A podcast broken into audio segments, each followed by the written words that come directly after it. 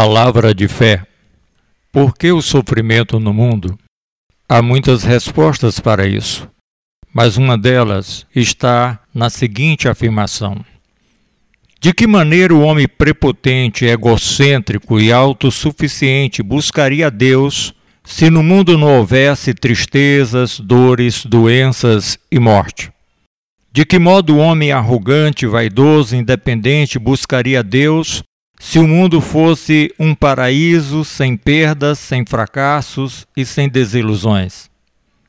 Quem buscaria Deus se o pecado fosse somente um problema escondido, sem desdobramentos dolorosos na vida pessoal e nas relações fraternais? De que modo alguém se sentiria perdido e necessitado da salvação? O sofrimento no mundo, apesar de angustiante, ele sinaliza que algo não está bem na humanidade, algo que precisa de conserto, de restauração. Dores, doenças, tragédias e outros infortúnios na vida humilham nossa beleza, nossa força, nosso dinheiro e nossa arrogância. Não somos deuses, somos humanos, pecadores, carentes e necessitados da benevolência divina. Precisamos orar sim. Precisamos de Deus sim.